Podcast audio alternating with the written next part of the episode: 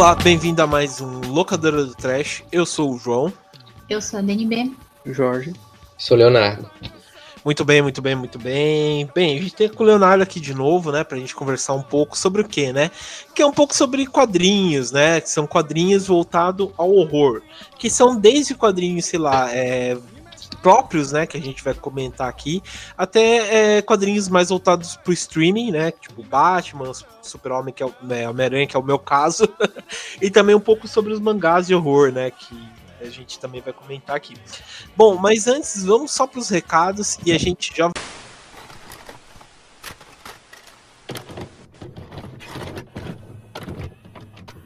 Bom, estamos na parte aqui dos recados do locador do Trash. Bom, como vocês sabem, né, não precisa ser segredo para ninguém, os recados vão ser bem rápidos. Bem, primeiramente, acho que vocês vão gostar desse programa, né? Lembrando que todos os, todos os links, né, de tudo que a gente citou, vai estar tá aqui no post do, do locador do Trash. Então entre no site do Terror Mania e vocês vão conferir todos os quadrinhos que a gente indicou e tal, né? Outra coisa importante para dizer, pessoal, é que agora vai ter algumas certas mudanças né, no, no nossa programação e tal, que a gente vai atribuir é, por conta que a gente está dando uma crescida, ainda bem, né? Então a gente vai. É, vamos fazer um teste, na verdade, né? De colocar mais programas a semana e tal, mas ainda é um teste, a gente ainda está vendo tudo e quando se der certo, a gente vai informar para vocês aqui nas nossas redes sociais no Terror Mania.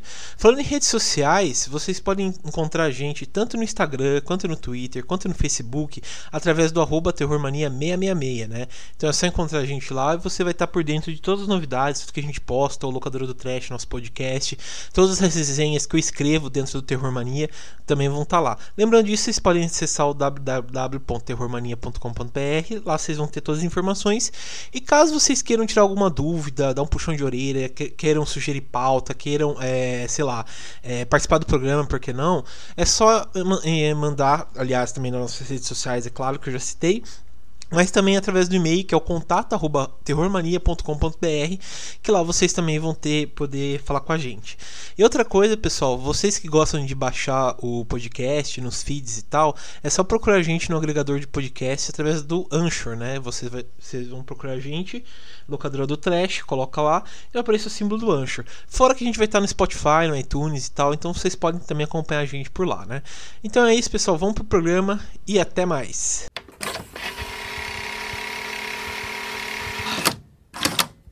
The world is a vampire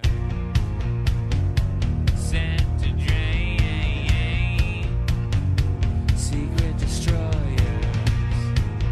Beleza, então estamos de volta, pessoal. Bom, vamos comentar um pouco sobre os quadrinhos, né? Eu acho que, tipo assim, uma da, da, das formas né, da literatura que, que mais se destaca também, né?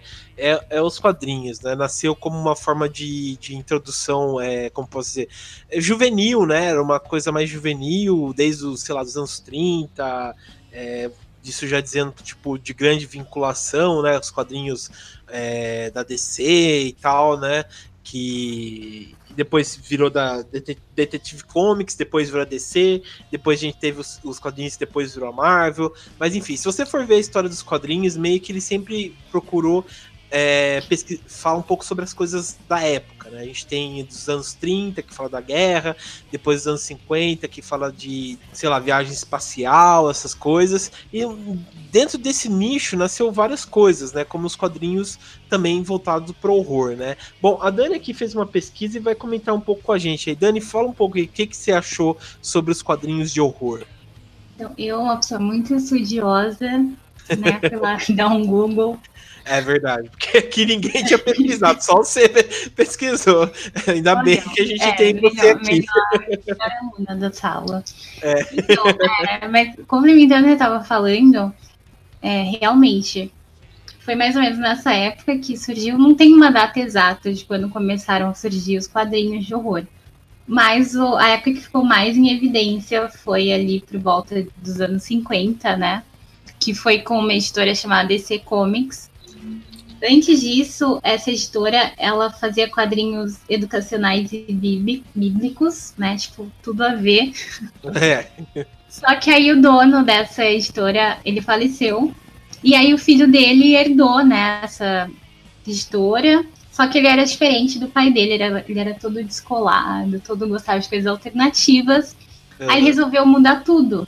Aí ele mudou, continuou usando o nome EC Comics, mas mudou para para entretenimento, ao invés de educacional. E ele começou a juntar esse pessoal que fazia coisas diferentes, principalmente horror, né, quadrinhos de horror, e eles começaram a fazer essas publicações, é, todo voltado para esse universo, assim, muita coisa de morte, muita coisa de violência, muita coisa de, de fantasma e blá blá blá. Enfim, e aí começou a fazer muito sucesso.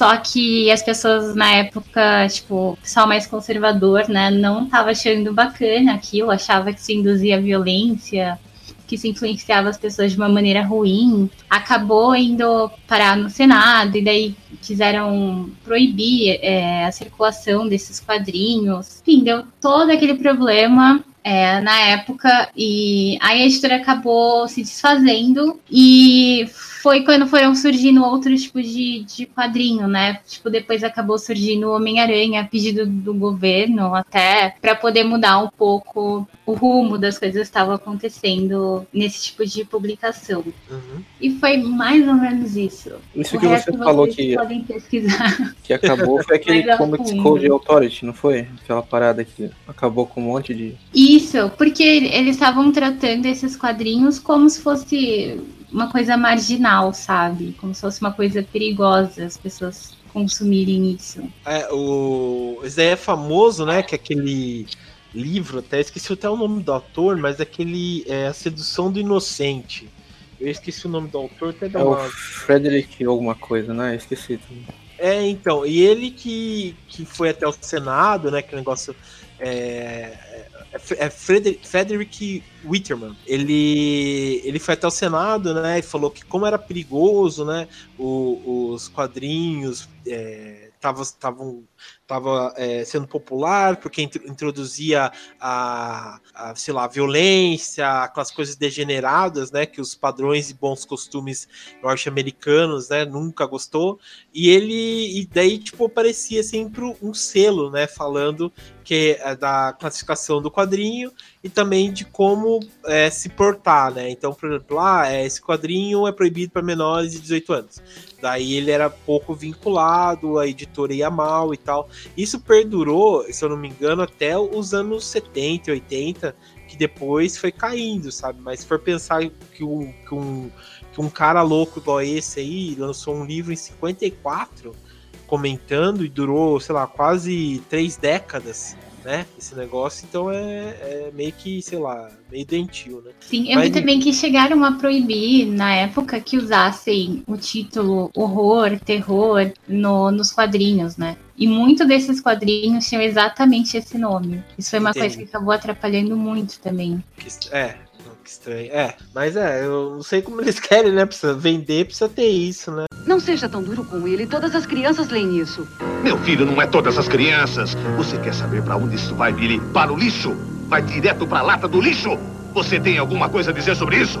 Leonardo, conta aí pra gente aí é, sobre o que você pesquisou, que eu até esqueci agora o nome do quadrinho que você achou, é, que eu também complemento o que a Dani tava é, conversando. É, é então, eu, eu, eu, não foi bem uma pesquisa, né? Uhum. Foi, eu vou falar meio que. Não, é, essa, essa indicação, né? É, é porque esse quadrinho que eu li, né, que é, é o primeiro volume da Creep, é, eu li já há bastante tempo, então assim, eu vou tirar da cabeça o que eu for lembrando mesmo, mas eu lembro bastante coisa porque foi um quadrinho muito marcante para mim, né? É, e só complementando o que estava sendo dito, a Creep, que é justamente o quadrinho que eu vou falar, é, ele surge justamente depois que a EC, que, a, que essa companhia, a EC, né, ela, ela acaba, né? Não é logo depois, mas a EC ela serviu de uma referência assim, sem tamanhos para o surgimento da Creep. Porque se criou, né, como vocês estavam falando, um código de ética na época para os quadrinhos. Porque achavam que, o, que as histórias da EC eram subversivas, né?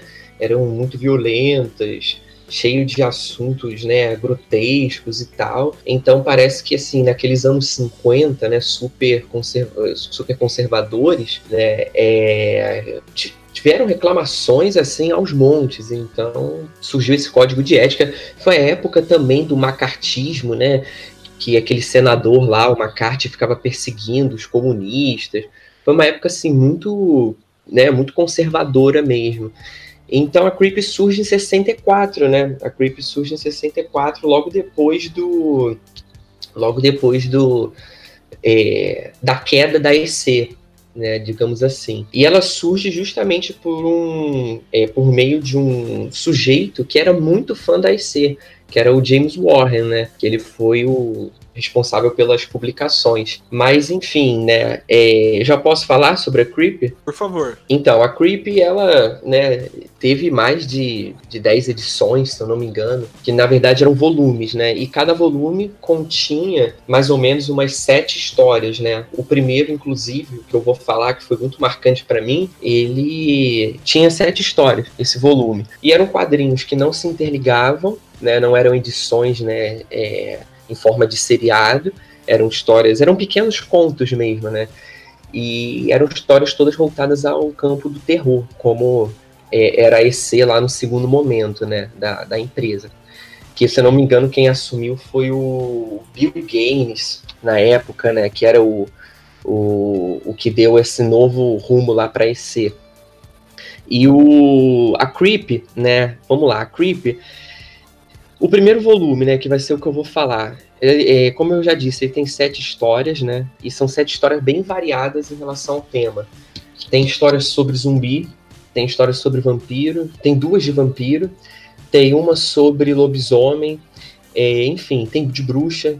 É, parece que, que eles gostavam de diversificar dentro do, do próprio gênero, né, do terror. E assim, a maioria dessas histórias é muito boa. A maioria é. Tem uma só, que é a segunda, que é sobre um reino nas profundezas do oceano. Essa não é muito legal, não. É bem assim, parece ser moralista, sabe? É, é bem previsível, não é muito legal. Mas a, o restante é muito bom restante é muito bom. E como eram quadrinhos em preto e branco, é, parecia que realçava ainda mais o. realçava ainda mais essa, esse lado sombrio, né? Das histórias. A primeira história, né, ela é sobre um. Do, é de voodoo, né? Voodoo, uhum. lembrei o nome. Voodoo. É, é de um casal que tá no Haiti, né? Eles mo estão morando, se eu não me engano, no Haiti. E parece que a esposa do, lá do sujeito, que se chama Frank, né, eu estava dando uma folhada, eu lembrei o nome, é, ele, ela estava participando de uns rituais voodoo. E é uma história muito boa, muito interessante, né? É, aí tem o preto e branco, né? Como eu disse, ele acentua um conflito assim das sombras, né? É, e, e, e, dá uma sensação de pesadelo, porque o que, que acontece? Ele passa a desprezar é, as idas da, da esposa aos rituais, né? Lá do, é, de voodoo. E o que, que acontece? Quando ele passa, passa a desprezar, ele meio que falta com respeito com um objeto próprio do voodoo que ela tinha trazido para casa. Aí nisso ele passa a ser assombrado. E é uma história interessante porque você passa a entender é através de dois lados. Você pode interpretar pelo lado de que realmente tudo aquilo estava acontecendo, e você pode interpretar pelo lado de que é, aquilo tudo passou, não passou de um sonho, porque no momento em que ele vai dormir, de, é, a partir de, do momento em que ele vai dormir, as coisas começam a desenrolar para esse campo do terror, do fantástico, né? É muito legal. E depois tem, o, tem essa história que eu falei do Reino das Profundezas, que não é muito legal. Aí tem uma história de vampiro, né, que se chama Vampiros Voam ao Entardecer. É uma história de mistério, é até meio detetivesco, que você cria hipóteses se o personagem principal é, é realmente um vampiro, se ele não é um vampiro. Né? Não, é nem, é, não é nem uma história muito de horror, de, assim, né? Aquela questão da violência gráfica, igual tem no voodoo, nessa história do voodoo. Mas é, ganha mais pelo mistério assim, é muito interessante. Não, é que eu tava vendo aqui, é, quando estava comentando, é, vários artistas é, bons passaram, né, pela, pela essa revista Creep. Eu tava vendo aqui que o Neil Adams passou. É, não sei se foi o primeiro trabalho dele, mas ele Neil Adams que, tipo, fez, reformulou o Batman, né? Que a gente vê, por exemplo, quem gosta de quadrinhos e vê aquele a morte do, do Robin, é, o a Cabeça do Demônio, né, com um quadrinho famoso e tal. Ele que escreveu o Neil Adams e também o Steve Ditko, que, que ajudou o Stan Lee a criar o Homem-Aranha, ele também passou pelo pela pela Creepy. Estou vendo aqui, é bem legal mesmo. É, sim, ele passou e teve o Walt Williamson também, que era um desenhista que ele desenhou até para Marvel durante algum tempo, ele fez o aquele Tales of Suspense, que era o era, era tipo uma creep mesmo. Eram várias pequenas histórias em uma edição, né? É, uhum. Voltada mais ao mistério mesmo. Era uma, foi uma revista que acabou até assim muito cedo, mas é, foi bem legal. Aí seguindo, né? Tem o lobisomem, o nome da história é essa, lobisomem, né? Que tem uma criatura misteriosa e assim uma besta mesmo que está atacando uma, uma espécie de uma vila na África, uma cidade meio afastada e assim, o, o pessoal da vila fica tão assustado que eles chamam um caçador lá, que é muito. Esse cara é muito conceituado no que ele faz.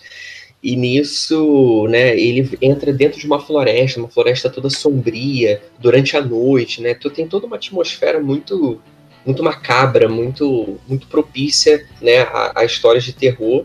E tem um final surpreendente. Inclusive, os finais surpreendentes são assim, é, são muito é, comuns nas revistas da Creep.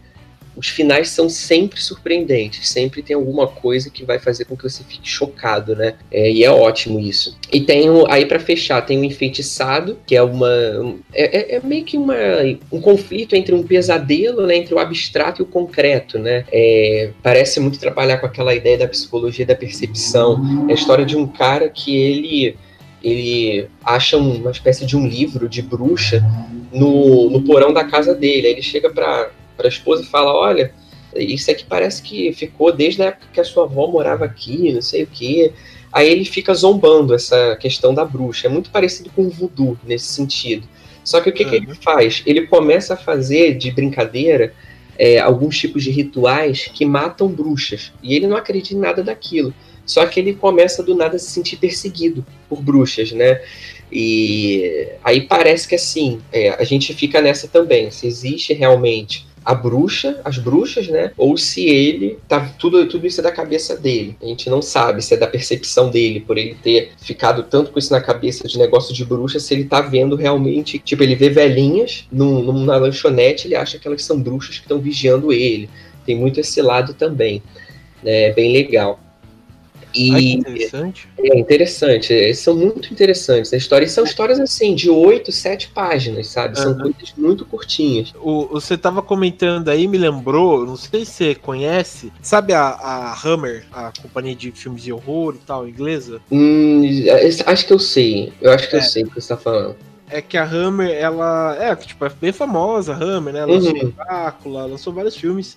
E ela tem uma, uma série de terror é, que é Hammer House of Horror, sei lá. É, alguma coisa assim, vocês acham? Que você tava comentando aí, metade do, do que você tava comentando aí, acho que é roteiro do, da, da Hammer, sabe? Porque tem episódios que são iguaizinhos a, a, ao que você comentou, sabe? E o pior é que, tipo assim, é, eu tava vendo que, que a idade das, das histórias aqui, tipo, os passa, é, foram criados nos anos 60, 50, né? E a Hammer é dos anos 70, essa, essa essa série. Então acho que eles se inspiraram bastante para criar os roteiros da, da série na, nessa revista Creep É, bem possível mesmo. E a, a própria Creep, ela se baseou muito na IC, né? Que a gente tava falando da IC. Ela se baseou muito lá na, lá na EC e a, é, é, bem capaz mesmo disso ter acontecido, porque a, a Creep deu origem. A Creep não, né? Mas a EC, ela deu origem àquele Contos da Cripta, que foi um seriado ali no final dos anos 80 da HBO, se eu não me engano, vocês devem conhecer. É, é, um seriado bem famoso, né? Ficou bem famoso na época. E as histórias eram tiradas dos quadrinhos da EC, que a EC tinha uma espécie de um, uma publicação que se chamava Tales from the Crypt, né? Que é justamente o nome dessa série. É, inclusive a Creep tinha um o Titio Creep, né? Que ele era um, uma espécie de um apresentador da revista que era muito parecido com a Guardiã da Cripta na Tales from the Crypt, que era o quadrinho. Uhum. Assim, a Crypt é um prato cheio para quem gosta assim de histórias de terror, nada muito pesado, não, mas quem gosta de histórias de qualidade, né? Mas que tem uma leveza por trás daquilo, nada muito complexo, é bem interessante. E ainda tem para falar é, as outras duas histórias estão faltando. É uma de caçada de vampiro também na Áustria do século XIX. Então só pelo tempo a gente consegue ver a atmosfera um pouco macabra. E tinha também a uma história de um de um, de um artista de história em quadrinho que por ele ser tão ambicioso e tal, ele mata alguns. É... Isso eu não estou dando spoiler, não. Isso aí é logo no começo. Ele mata alguns dos seus parceiros de trabalho e depois ele passa a ser perseguido por esses parceiros, como se fossem zumbis. Ah, interessante, cara. Gostei da, da trama. E conte e... do. Aí, Só uma, é, uma pergunta. Esse que você está falando é de qual volume? É o primeiro volume, é a Creep ah, número 1. Um. É. é. eu tô vendo que ele tem quatro volumes já, né? Não, o quarto a, saiu a... recentemente. Ah, deve ser de publicação aqui no Brasil, né? Porque é, pelo menos aqui no é, Brasil. É, porque a publicação original, ela foram acho que mais de 10 volumes, né? Lá nos anos 60. Foram muitos volumes. Mas eu sei que recentemente eles deram uma. Eles fizeram uma, eu não lembro qual editor agora. Eles fizeram uma espécie de um compilado, né, de edições. Você lembra? Você comprou é, pela internet ou não, então, isso aí eu achei em sebo. Eu achei hum. em sebo. É, eu achei em sebo, edição assim, na língua original mesmo. É, é complicado de achar, mas você, assim, se dá, dá uma fucada. Você... Valer, né? Tipo. É, eu não sei nem se vale tanto. Eu nem sei se vale tanto, porque assim, eu tenho umas edições que a capa tá solta, que uma tá meio rasgada também, né? Então, assim, eu não sei se, se vale muito por isso. Ah, mas é uma coisa rara, né? É, é. é eu não é tenho fã, muitas, não. Pra quem é fã, pra quem é colecionador. Eu não tenho muitas, não. As primeiras eu consegui achar, né? Desse primeiro volume. Mas do resto eu tenho uma ou outra, assim. Eu consegui uma da EC também, recentemente, que era justamente da Tales from the Crypt. E, e, assim, você acha bem barato, porque muito, muita gente não dá valor ao trabalho do, do quadrinho, aí vende por qualquer coisa, sabe? Não sabe qual o, o, valor daquilo. Ah, mas é, é bem isso mesmo, né? Mas, ah, cara, interessante, eu gostei, fiquei curioso. Com certeza deve ter em, em é, scan, né? É, PDF deve ter, certamente. Uhum. Ah, interessante. Fala aí do outro que você separou pra gente. Então, o outro que eu separei foi o Thor Vikings, né? Esse já é mais. tá mais ligado ao streaming mesmo. Eu separei o Thor Vikings porque ele me marcou muito em dois momentos diferentes da minha vida. Um, eu era adolescente, assim, né? Foi a época que eu estava começando a ler quadrinhos e, esse, e essa obra me, me impactou muito.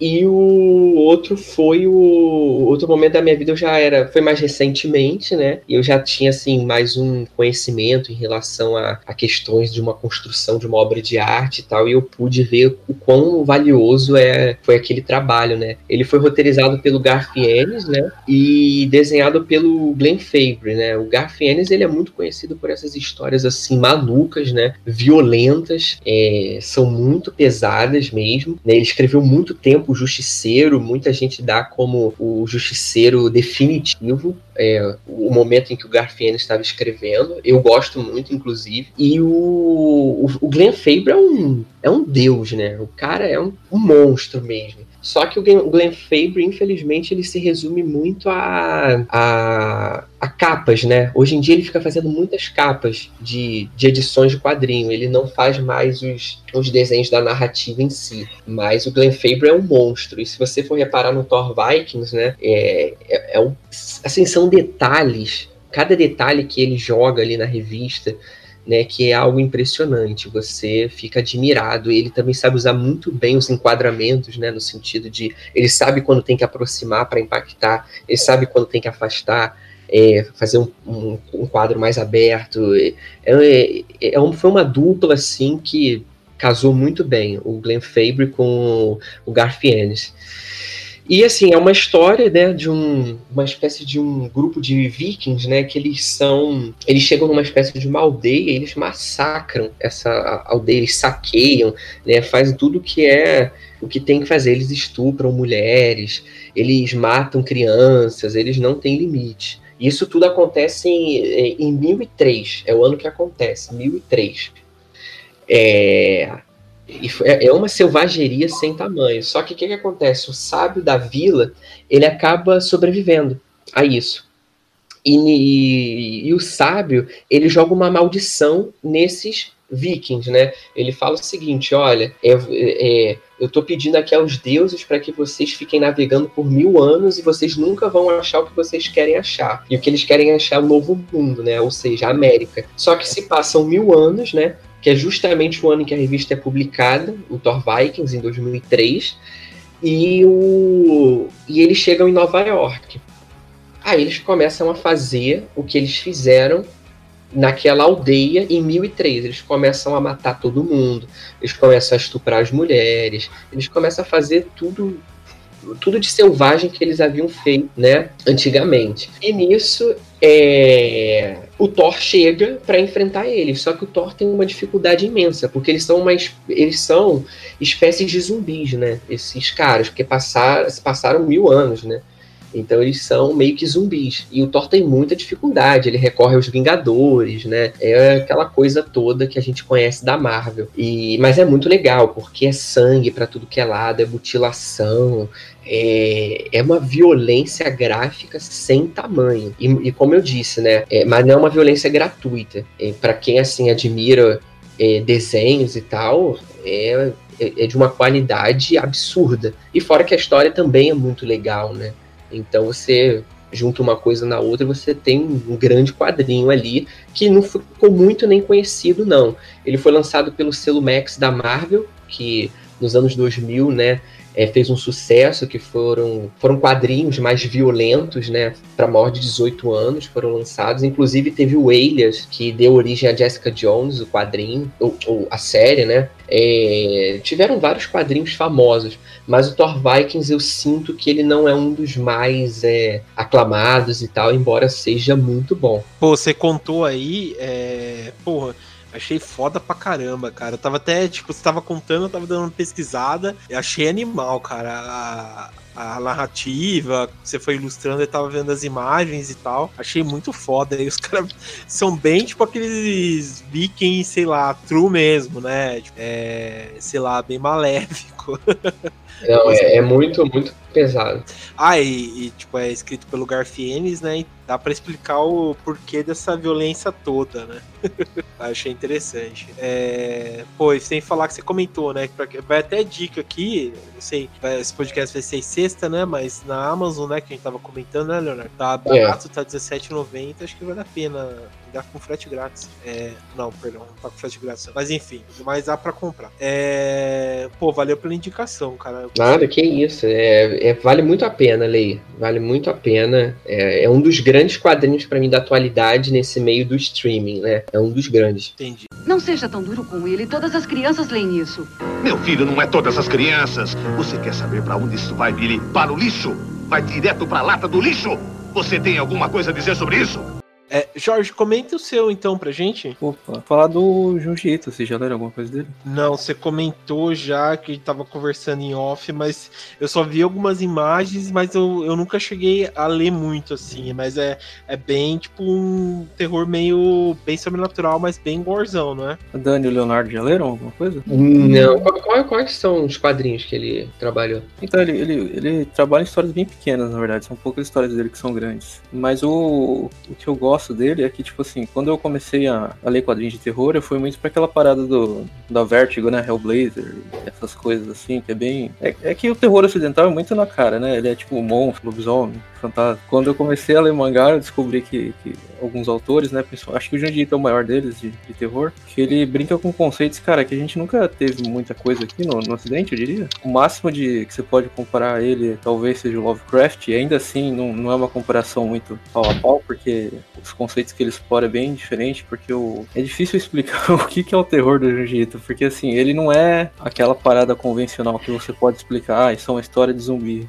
essa é uma história de. Saca? Entendi. Ela, é ele brinca muito com conceitos abstratos, assim. O terror humor dele vem de te deixar desconfortável e não necessariamente você entender o que tá acontecendo. Não sei se dá eu, pra entender. Eu, eu vou mandar ah, uma imagem no chat aqui pra vocês, vocês vão entender. Eu tô vendo aqui até as imagens. Eu, eu não, não conhecia pelo nome, mas essas imagens eu já vi bastante. Principalmente tem uma aqui que é a menina que ela tem tipo um buraco na cabeça. Sim, essa é a mais conhecida. Inclusive, quem essa se interessar. É bem psicodélica. Só tem essa para comprar aqui no Brasil.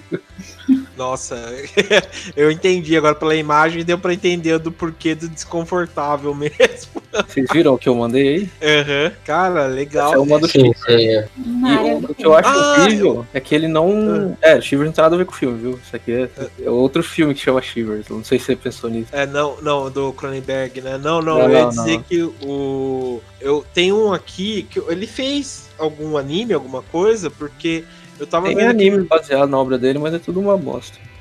É, é. eu vi um aqui que é até meio famoso, eu vi até no Facebook, sabe, tá ligado? Aquele Facebook de vídeo e tal que é aquele lá do, da mulher que, que se transforma quando os caras estão numa gravação, que ela tem, tipo, presa. Não sei se você já viu. Nossa, acho que eu não vi isso aí não, cara. Que, tipo assim, são. É você um, sabe é o nome? Um... Ai, peraí. Não, pior que não. Que é, é tipo assim, é uma, uma galera que vai pra uma gravação, daí tem uma mulher muito estranha com eles que é uma mulher Ah, alta. tô ligado. É, não, mas é a Fashion Model. Mas o. Eu não recomendo os animes, não, que eles lançaram uma Junjitsu Collection uhum. em anime. Só que, tipo, uma das coisas legais, pelo menos o que a maioria dos fãs acham, é que ele mesmo, além de escrever, ele desenha, né? Ah, ele escreve e desenha. É, daí no anime você não tem como fazer o cara desenhar, né?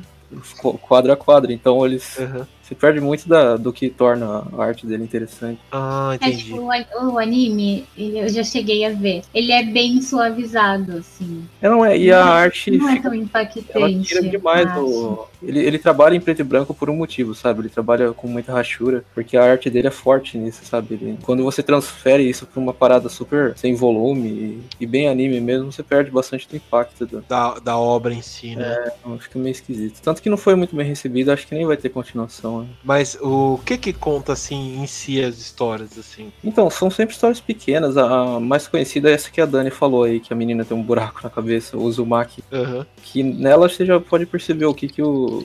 Qual é o ponto forte da história de um Jito. Ele, do nada, assim, numa cidadezinha pequena, é...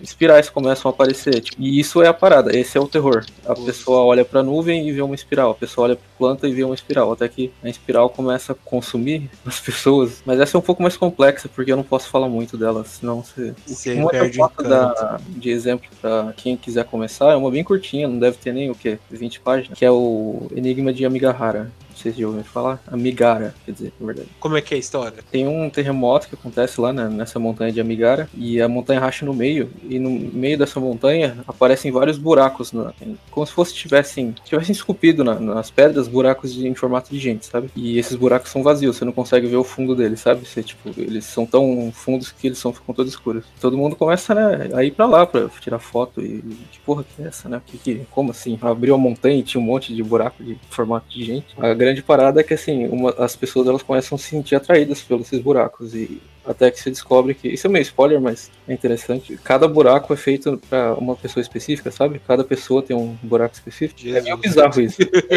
Cada pessoa começa a entrar no seu buraco específico e você não sabe o que que para onde elas vão, sabe? Porque elas se sentem atraídas. É uma força meio. E no final você descobre o que que tem no, no, do outro lado. E cara, é muito legal porque é um conceito que te deixa tão é engraçado, mas te deixa meio perturbado, sabe? Uhum. Porque você não consegue explicar e nem consegue entender. E é isso que eu adoro no no terror japonês, que não é só deles, sabe? Eles brincam muito com conceitos e, e, coisas abstratas, e aqui no ocidente a gente não tem muito disso. É, eu acho isso daí interessante também, eu gosto bastante desse negócio do, do terror japonês. Eu, eu, eu tava assistindo aquilo lá que você indicou uma vez, agora se fugiu o nome, daquele, daquele curta lá do, do, do boneco que entra na sala, que ele brinca de, de pique-esconde lá, que ele vira, tá ligado? Que é aquela cabeça lá enorme. Acho que foi você que indicou, não foi? Acho que não. não lembro disso aí. Puta, esqueci. Não sei se foi você ou se foi o Felipe que indicou. Que é que, que é, são uma galera, tipo, no Japão, que eles estão numa sala de aula, daí do nada aparece aqui, tipo, um boneco, e ele vira para trás e as pessoas podem se mover. Daí quando ele vira para frente, as pessoas têm que ficar em estátua. Daí se elas, se elas se movem, elas explodem. Acho que foi isso aí, foi o, foi o Felipe. Tem cara de foi, É, eu assisti daí, achei foda pra caramba, cara. Mas, pô, esse daí que você falou aqui do. É, qual que é o nome do cara? Juito? Juito? é.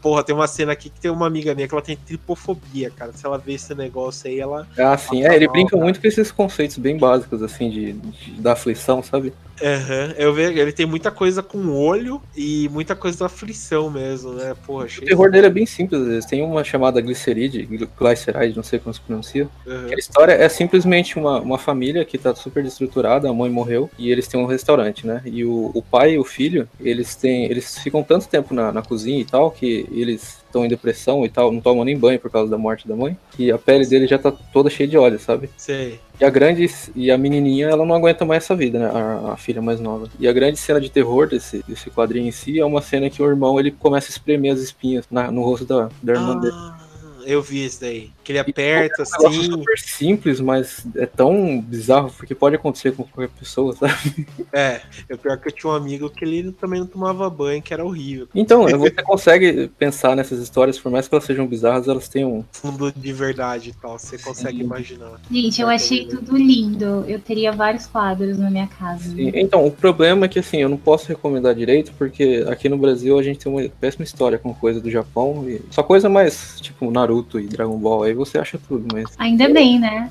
Amo Naruto. eu não gosto.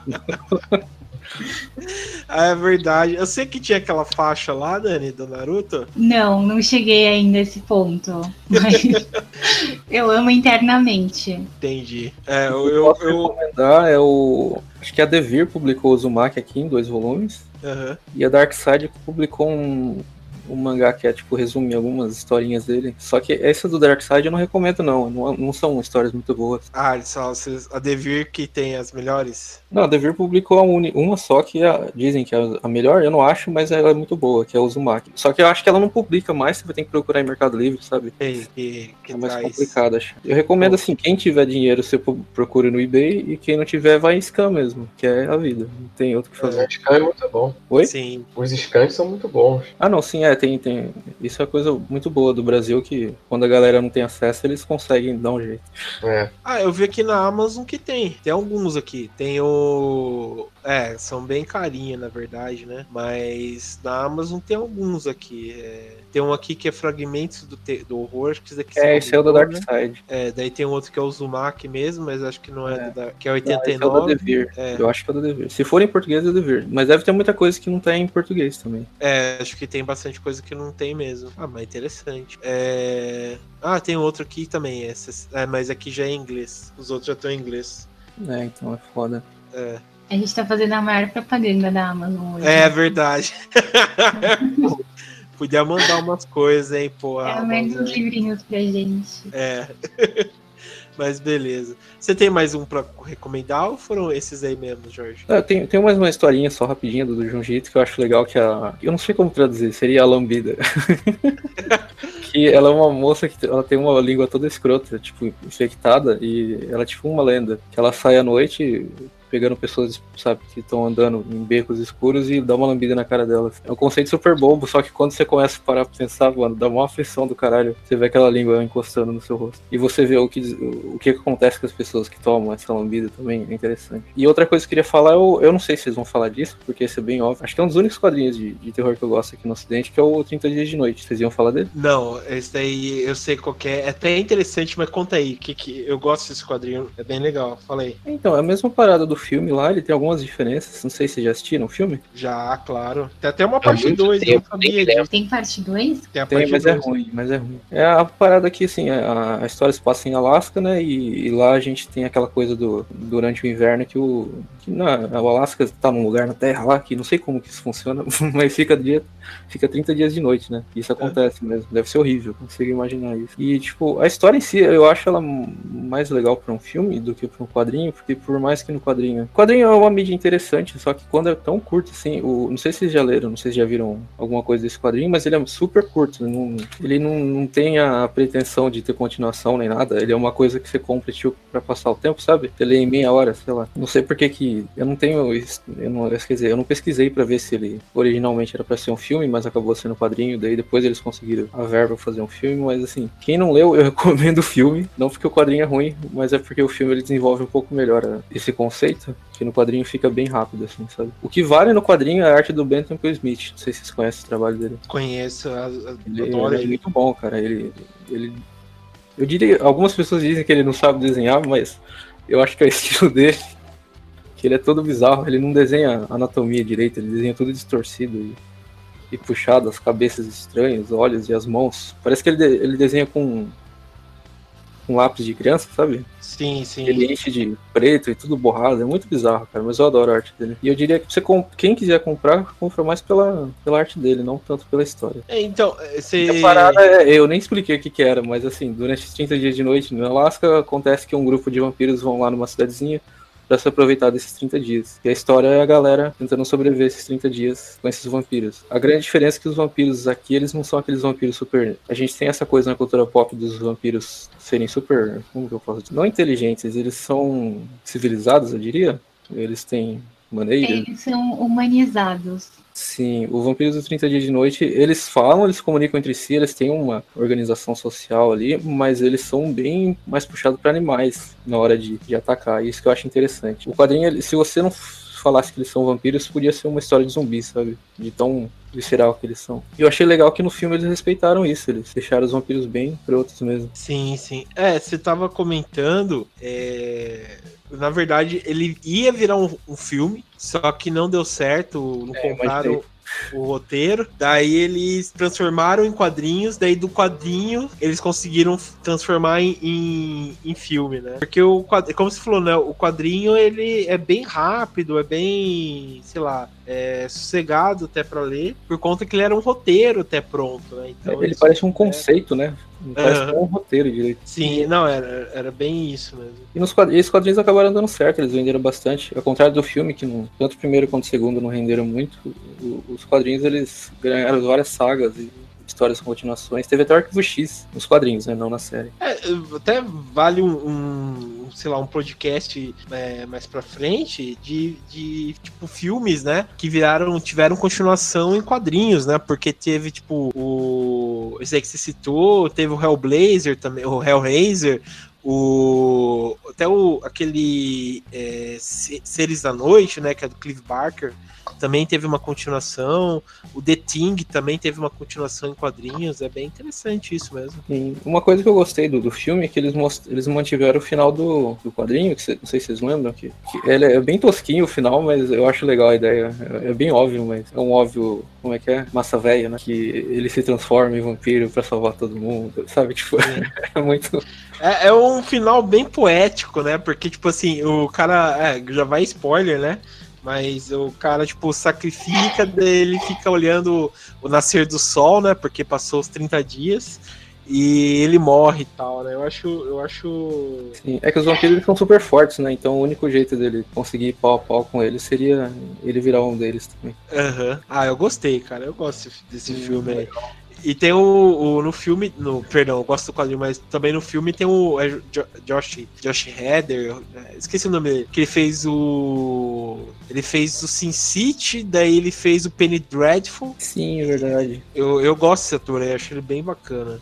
E. Tem a Melissa tá George também. Qual? A Melissa George. Ela tá no, no remake do MTV lá. Ela tem um monte de filme de terror. Assim. Ah, tá bom, não conheço. Tem uma loira lá. Esqueci ah, tá, tá, tá. Entendi. Mas, ah, curti, cara. Ah, e o Danny Houston, ele não, eu não conheço ele em outros filmes, mas o, ele é o vampiro líder no filme. Ele é excelente, cara. Ele é muito bom. Ele é muito melhor do que o vampiro líder no, nos quadrinhos. Ele tem ah, é? carisma, é? mesmo gritando só. Uhum. é, mas beleza. Não seja tão duro com ele. Todas as crianças leem isso. Meu filho, não é todas as crianças. Você quer saber para onde isso vai, Billy? Para o lixo?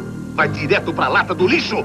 Você tem alguma coisa a dizer sobre isso? Bom, Dani, comenta as suas aí pra gente. Bom, então, gente, então eu queria avisar que esse não é muito meu local de fala. Eu não, não leio muito HQ de terror, tipo, muito raro. Eu gosto mais dessas coisas tipo Marvel, bem farofa mesmo. É, mas eu vou recomendar aqui uma que eu achei bem interessante, que até o João me recomendou. Foi uma série de quadrinhos que a Dark Box lançou no Halloween do ano passado, chamada Silent Horror, que são várias histórias como o próprio nome já sugere, não tem nenhum diálogo. São histórias que só aparecem, só tem a parte do desenho mesmo, né? Só a parte animada. Só que mesmo assim são histórias de terror. É, eu achei bem interessante porque você vê, né, como esse esse lance do, do desenho, mesmo esse lance do gráfico, ele consegue falar tanto e causar o sentimento em você sem utilizar nenhuma palavra. Tipo, de como o medo é uma coisa universal. Você não precisa estar se comunicando realmente. Enfim, mas aí tem várias historinhas interessantes, assim. É, tem uma, por exemplo, que é muito engraçado até, tipo, o cara fica olhando a menina na janela e daí eles meio que ficam se paquerando, só que ele só tá vendo metade do rosto dela. E quando ele chega lá, ela, na verdade, ela tava é, tinha se matado, e daí a cabeça dela tava caída para um lado, assim, parecia na janela. É umas coisas nesse nível. E daí também lá no, no. O legal é que nas redes sociais deles, né? É, Dark Box Comics, tanto no Instagram quanto no Facebook. Eles postam várias coisinhas assim, é, várias tirinhas curtas de terror, é, vários vídeos também com historinhas curtas de terror. Então, para quem às vezes não tem tanto tempo, ainda não tem esse hábito de ler HQs maiores de terror, acho que é uma dica legal também para começar ou para ler de vez em quando, assim, quando não tem muito tempo. Não, é bem interessante. Quando eu tava pesquisando para te indicar alguma coisa coisa. Eu achei bem legal, porque é bem essa. essa tem uma vibe meio creepypasta, né? Que, é, que a gente comenta. Sim, lembra e... muito aquelas histórias da creepypasta. É bem nesse nível. Sim. E eu falei, pô, acho que tem a cara da Dani. E, e, é bem legal as histórias, porque são várias e é bem, sei lá, é real e bem sombria, né? Essas coisas. Isso daí você contou da mulher enforcada. Eu li e fiquei, caramba, cara, que, que sinistro. E ainda, sei lá, é bem creepypasta mesmo, gostei, cara. É, mas tipo, tem muitas coisas que poderiam acontecer também. Tem uma também que eu Sim. fiquei bem impactada, que é de um, do cara que ele tá de noite na estrada. Daí ele atropela uma menina e aí quando ele vai atrás dela, ela meio que abraça ele e eles vão parar numa cova. E você descobre que na verdade ele tinha morrido. Sim, essa daí eu fiquei, caralho. essa daí eu fiquei chocada. Chocante. É, é, tipo como ficar chocado em 30 segundos, é, é. mais ou menos isso. Outra que eu, que eu gostei foi uma que o, o do menino, é, são duas na verdade, uma que o menino é escoteiro, daí a mãe dele tá doente, daí ele vai para ele vai tentar pegar o ônibus para ir acampar, não sei o que, e a mãe dele segura ele e o ônibus vai embora. E ele fica nervoso e tal, daí quando ele volta, é, a mãe tava morta, foi o o fantasma da mãe que segurou e depois aparece a notícia que o ônibus que ele ia sofreu um acidente e morreu 32 pessoas e ele sobreviveu, assim, sabe? Por conta disso. Achei bem da hora isso daí. É que é profunda. É. E aquela outra também do, do, do, menino que sai de casa lá, que vai trabalhar, vai pra cidade grande, ele só ligava pros pais, falando que tava num, sei lá, emprego bom, vida boa, daí, tipo, os pais estão mortos, corta, ele virou mendigo, sei lá, não tem um fígado, sabe umas coisas assim? É, essa eu não entendi direito, pra falar a verdade. Ah. É, esse daí eu, eu achei chocante. Eu não entendi se ele sempre foi um mendigo ou não. É, eu pelo que, é, entendi. Que é um terror da vida real, entendeu?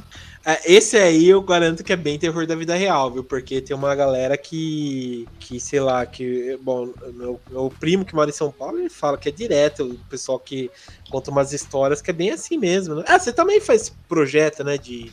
É, qual é o do, do, projeto que você participa? Ah, é verdade. Quem quiser ajudar, inclusive, é o GAS, Grupo de Atitude Social. É, mas isso é muito verdade, porque às vezes você é muito bizarro, porque você ainda é de madrugada, às vezes, na rua, e as pessoas elas parecem zumbis, assim. É igualzinho zumbi de filme, de pessoal com roupa rasgada. totalmente fora do corpo, assim, gente machucada, suja. É bem, bem assustador. É, cara.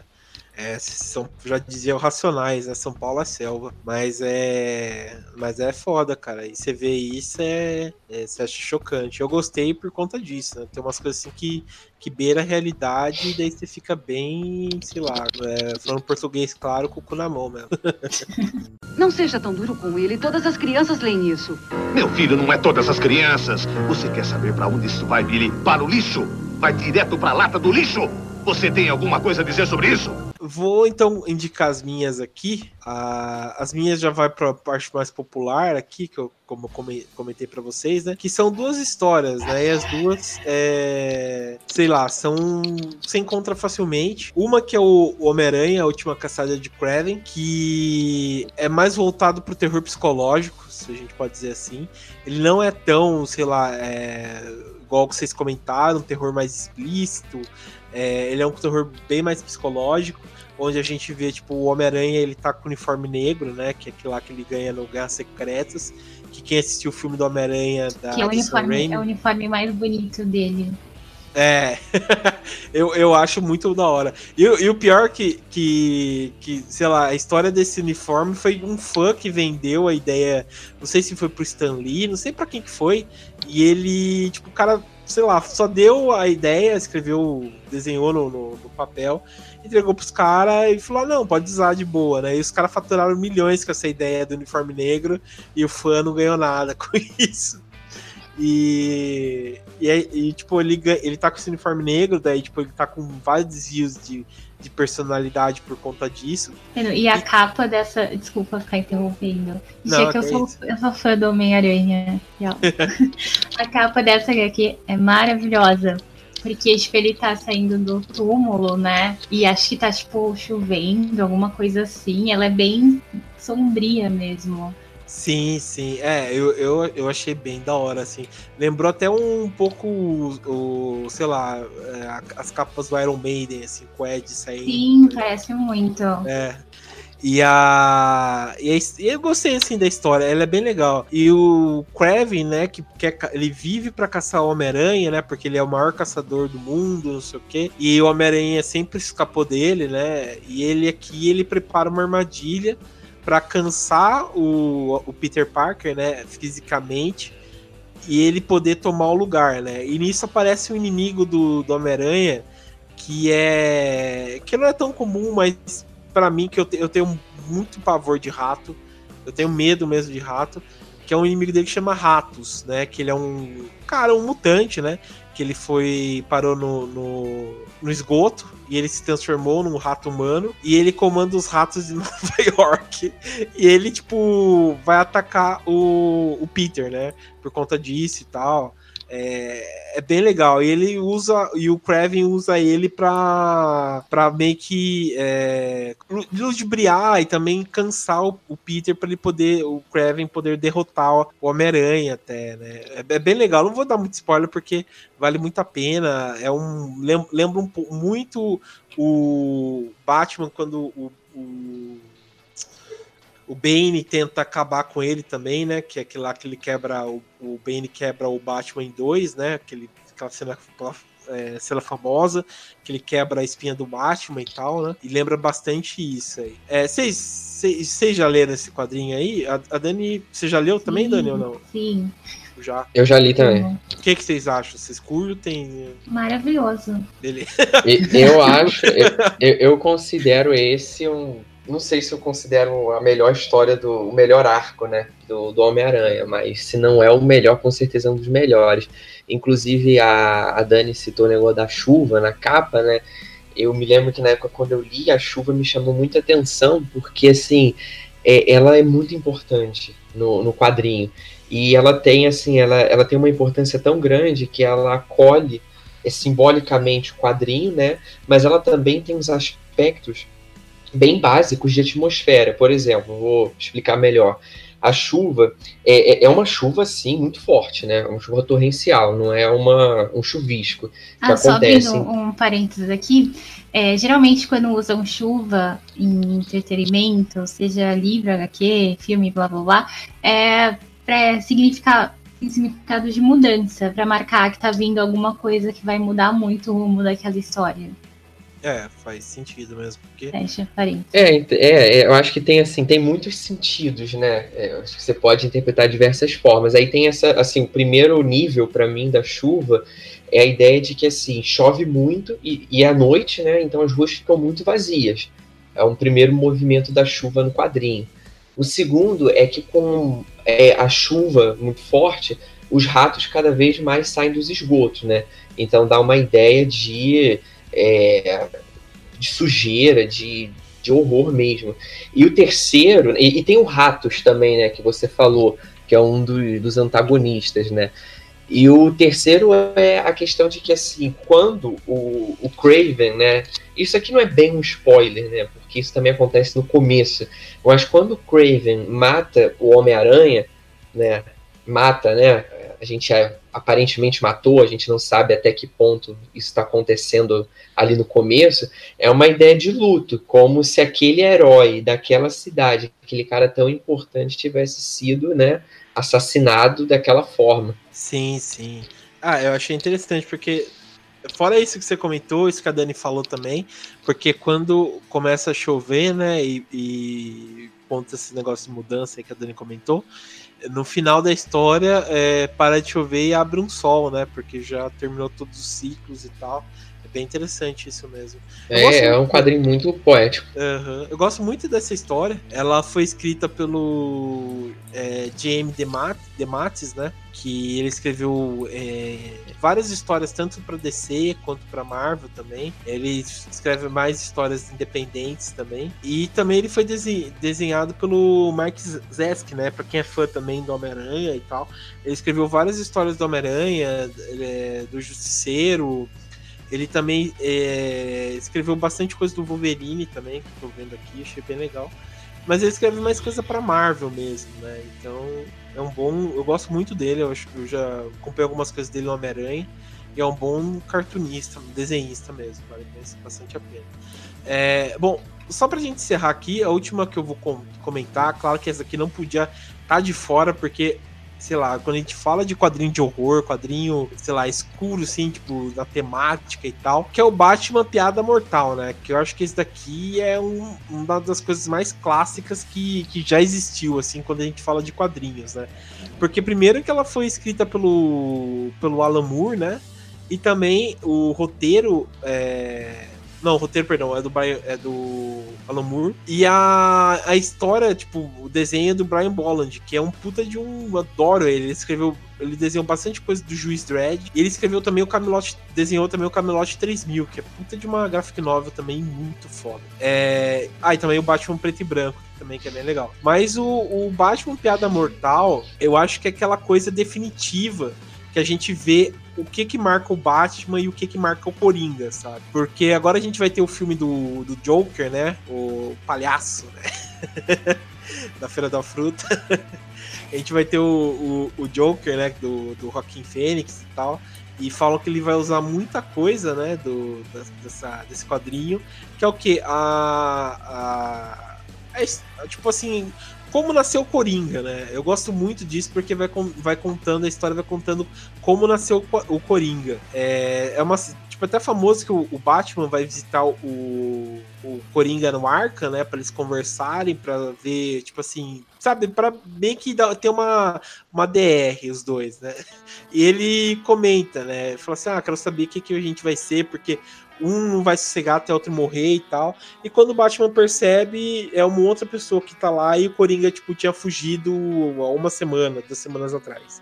E nisso corta, o Coringa tá num parque de diversão e ele começa a ter flashbacks de quando ele era, ah, vamos dizer, uma pessoa normal, né? Que ele era um, um comediante é, falido praticamente, assim, que a mulher dele estava grávida e ele tenta, sei lá, ter uma carreira como comediante, ele não consegue até que umas pessoas aparecem e oferecem para ele ser um tipo ser um um bode, um bode expiatório praticamente, né? Que ele vira o capuz vermelho. E daí nessa cena ele começa a ter várias coisas, né? Tipo, fica cortando entre o Batman tentando ir atrás dele, ele tendo esses esses flashbacks, daí mostra que ele o Batman praticamente criou ele, né? Porque ele cai num túnel de ácido e ele fica maluco. E nisso ele perde a mulher. O, o daí tem as, uma das cenas mais famosas que o Coringa aparece, né, e, e estupra a Bárbara Gordon, e deixa ela aleijada, e ele tenta enlouquecer também o, o, o, Gordon, né? Cara, eu acho sensacional essa história, cara. É uma das melhores histórias de quadrinhos que eu já li na vida, sem dúvida nenhuma. É, tem uma animação é, que saiu em 2016, mas a animação é uma bosta, nem assistam. É raro a DC lançar uma animação ruim, mas essa aqui é uma animação horrível, que não faz jus ao, à obra do Alan Moore. E, cara, é sensacional, só digo isso. Se puderem comprar, compre, porque tá barato, vamos dizer, fazer esse merchan pra, pra, pra Amazon, tá 21 reais na Amazon, mas se puder baixar em scan, veja aí, porque a história é muito foda, cara, é muito foda. É um terror psicológico que você fica é, sei lá, você sai meio que assim com pena do Coringa até, mas você, ao mesmo tempo você quer que ele morra. É uma, uma variação de, de sentimentos e tal. E é, é, que, é que você começa a entender, tipo, começa a ter uma justificativa pro comportamento dele, né? Mesmo, mesmo você concordando ou não. É, então. é muito. Fica, essa HQ ela causa muito essa dualidade de sentimentos em relação ao Coringa que eu acho que antes de saber a história dele a gente não tem, a gente só olha lá aquela figura louca e malvada. Sim. É, você, você pensa que o cara, sei lá, surgiu do nada, né? Porque eu lembro que tem várias histórias que, que conta como Coringa surgiu, só que ele, os roteiristas sempre mudam algumas coisas e eu acho que essa aqui é, de, é, é, definitiva porque foi muito bem feita, cara. Foi muito bem feita. E você vê realmente que, tipo assim, tem, até que tem uma justificativa, mas ele ele é uma pessoa, sei lá, totalmente insana. E o final, que eu acho demais, que é quando o, os dois estão finalmente, né, tipo, depois que o, o, Gordon é o comissário Gordon, ele é resgatado, né, da, da loucura do Coringa. O, ele tenta matar o, Gordon tenta matar o, o, Coringa, só que ele, o Batman intervém, né, e, e fala que não, não sei o que e os dois começam a conversar. E o Coringa conta uma piada para ele e os dois começam a rir, né, e tal. Eu, eu, sei lá, eu achei sensacional isso daí, tá ligado? Porque eu acho que os dois são malucos, né? Porque o Batman é um ser demente, né? Não tem como defender. E o Coringa é uma pessoa também, né? Então os dois se completam, né? Parece que os dois realmente precisam um do outro para poder sobreviver, sabe? Dar continuidade. Acho excelente. Vocês já leram essa história ou, ou, não? Eu já li. Sim, sim. sim. O que, é um que vocês já. Ah, cara, é, é, é um. Puta bate forte. Esse filme, essa, essa história é muito boa. Mas, é, Jorge, e você curte aí? Você já leu? O que você acha? Sim, bem maneiro. Tem um. Eu lembro daquele jogo, a série Arkham, sabe, do Batman? Sim. Tem o Arkham Origins que ele foca na origem do Coringa e ele pega muito do, desse quadrinho aí, que no começo ele era o capuz vermelho, né? E, uhum. e mostra esse amor que ele tem pelo Batman e que ele não sobrevive, assim. É, é, é. essa história. Mas o que você falou realmente é verdade, aquele, aquela animação é muito merda. Sim, cara, nossa. É... Eles, é nessa que eles fazem o Batman transar com a... Sim. Nossa. Eu acho que foi a pior coisa que eu já vi, cara, que não tem, sabe, cabimento Batman nunca ia fazer isso, sabe? E os dois transam em cima do telhado. De roupa sabe? de Batman ainda, caralho. É, não tem sentido isso aí. Mas é fazer o. É... Mas o, o quadrinho é muito bom, né? E ele é bastante melancólico. Sim, Se eu não me engano, até o, até no, nos flashbacks né, da, da revista, é, a coloração é meio acinzentada, né? Tem alguns pontos isolados, né? Coloridos, e eu acho que isso é, também quer dizer muito, é muito significativo pro, pro, pro Coringa, né? Porque ele era um comediante fracassado. Ele fica com aquelas risadas, mas no fundo ele era um cara totalmente deprimido, né? Sim, sim. É, por isso que, sei lá, quando eu vi o trailer do, do, do Coringa, né, do Joker e do Joaquim Fênix, eu achei sensacional porque é bem isso, né? Você vai mostrando a loucura dele aos poucos, né? Até realmente estourar e ser o Coringa que a gente conhece, né? Que eu gosto muito daquela cena que, que o, no trailer, né, que o Joaquim Fênix está no bar e ele começa a dar uma risada meio contida, assim, né? Mas você já vê alguns picos de insanidade dele. Eu achei sensacional essa, essa cena aí. Tô, eu tô apostando, cara. Acho que esse filme vai ser muito bom, né? Vamos ver. Mas, ah, e é uma coisa assim que, mais uma vez, é uma coisa que é próximo do real, né? Eu acho que para quem já pesquisou sobre essas coisas de psicopata e estudo sobre, eu acho que essa HQ também mostra muito esse lado, né? De que às vezes você. Muitas pessoas têm esse lado dentro delas, assim, esse lado de loucura e às vezes, por várias escolhas da vida, chega um momento que isso acaba indo para fora e sendo maior que os sentimentos. Sim, cê, não, você falou tudo, porque é. É, é porque tipo, desde o começo o, o Batman e o, e o Coringa, eles são um espelho um do outro, né? Sim, sim. Não, é a história que ele fala. Coisa, só que um é o lado do bem e o outro é o lado do mal. É, então. A história que ele fala que aquela parada lá, né? De o que separa eu de você é um dia ruim. É. É exatamente isso. É, porque ele. Te, é, é, não, você matou. É, porque ele fala isso, ah, ele quer provar que um dia ruim na vida de uma pessoa pode é, deixar ela louca, né? Que foi o que aconteceu com ele, né? Ele teve um dia ruim que foi tipo, ele perdeu emprego, ele ser humilhado na, na, profissão, que, na profissão que ele queria, a mulher dele morre, né, com, com o filho na, na hora do parto. Ele é ele é usado como bode expiatório na quando os ladrões lá tentam usar ele e ele morre e tal, então eu acho, eu acho incrível isso, porque é bem isso mesmo, né? Um é, mas, é, mas é a prova de que é, o mal dentro dele era muito mais forte do que o, do que o lado bom.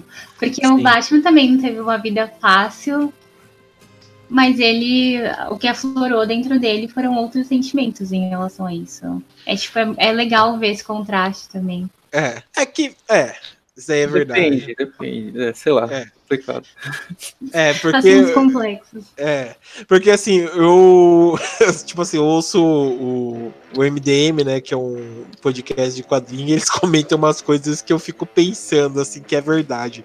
Porque, tipo, sei lá, o Bruce Wayne é o cara mais rico né, praticamente dos Estados Unidos, né? O cara tem recurso, sei lá, para melhorar a infraestrutura de Gotham, para dar emprego para outras pessoas, sabe, para melhorar lá, mas em vez disso ele prefere se vestir de morcego, gastar trilhões para combater o crime, tipo, sabe, fantasiado que, que vai ser uma jornada sem fim, sabe, em vez de ele investir todo o dinheiro dele na uma obra social para recuperar Gotham de vez, tá ligado? Eu fico mas pensando. Não, mas é exatamente isso. Ele também, é, é, acho que é esse o ponto.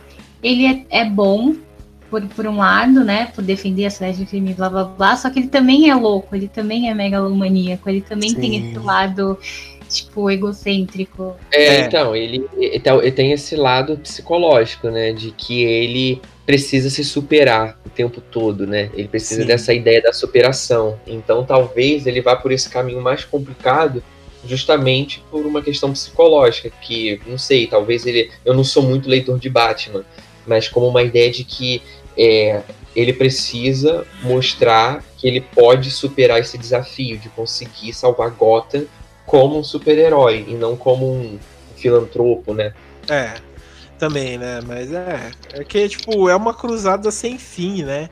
E nunca vai ter fim porque sempre vai existir um crime e tal, né? Então é mais fácil é, você cortar o mal pela raiz, né? No caso, sei lá, investir né? em Gotham do que simplesmente tratar com mais violência, né? Não, eu ia falar que esse é o problema de todo herói, né? Que, tipo, porra, mano, tem jeitos mais eficazes de você resolver essa parada do que se vestir à noite e sair batendo em é. é, é bem isso mesmo. E, no, porque no final eu ia falar que no final da, da Piada Mortal, né, tem aquela cena da poça que tá chovendo, né? Aí tem uma poça que tá do lado do Coringa e uma poça do lado do Batman. E a po as poças se encontram, né?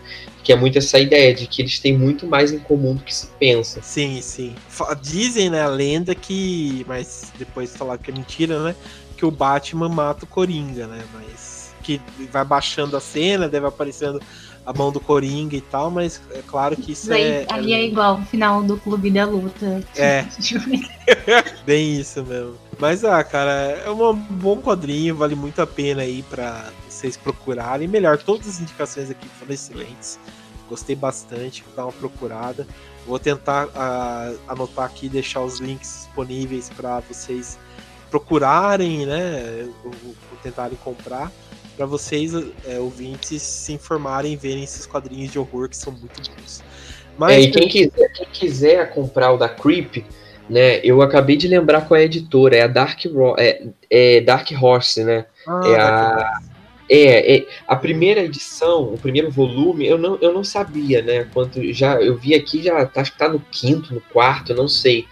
Mas a, a o primeiro volume é até um, uma capa dura amarela, né? Muito bonito o volume, inclusive. É, então, assim, quem quiser procurar, tem também esse volume, né? Tem, pode tentar achar em sebo, pode tentar ir pelo PDF, pelo scan, né? Mas tem essa edição também. Ela é até um pouquinho cara, mas vale muito a pena. Porque tem, tem diversos materiais à parte, né? Tipo, é, tem um prefácio, né? Tem, é, tem uma tradução também, então não sei se os scans vai, vai, vai é fácil achar traduzido. Então, assim, é, parece ser um. É um material muito legal, na verdade. Não, vale a pena, vale a pena. Daí deixar já aqui pro pessoal já ir se informando. Mas beleza, então. Pessoal, então acho que é isso, né? Temos um programa aqui de indicações para vocês. Quero agradecer aqui a presença da Dani. Obrigado, Dani, pela, pela presença. Gratidão. Gratidão. Jorge também, obrigado também pela participação, por indicar esse daí que eu não conhecia do Uzumaki. Achei interessante, vou dar uma procurada. Tava querendo pegar umas coisas diferentes de mangá, gostei, vou dar uma procurada. Valeu mesmo. Só não leiam o da Dark Side. É. é Dark Side? Nem lembro o nome do parada. Eu acho, acho, que é Dark Side, Dark Side. Perdemos um patrocinador, mas. Não, não. Mas fica a indicação. Essa é maneiro. é, mas beleza. Ah, e quero agradecer também a presença do Leonardo. Leonardo, obrigado por voltar aqui, cara. É, valeu, valeu. abertas aqui, quero que você participe mais, isso é, isso é bem legal e sempre contribui bastante aqui. É, valeu, valeu, obrigadão. Que é isso. Bom, pessoal, então é isso. E quero que vocês curtam aí. Comentem também o que vocês acharam, qual a indicação de quadrinhos de, terror, de horror que a gente esqueceu. Dá uma comentada aí pra gente levar esse papo fora do podcast também. Então é isso e até mais, pessoal.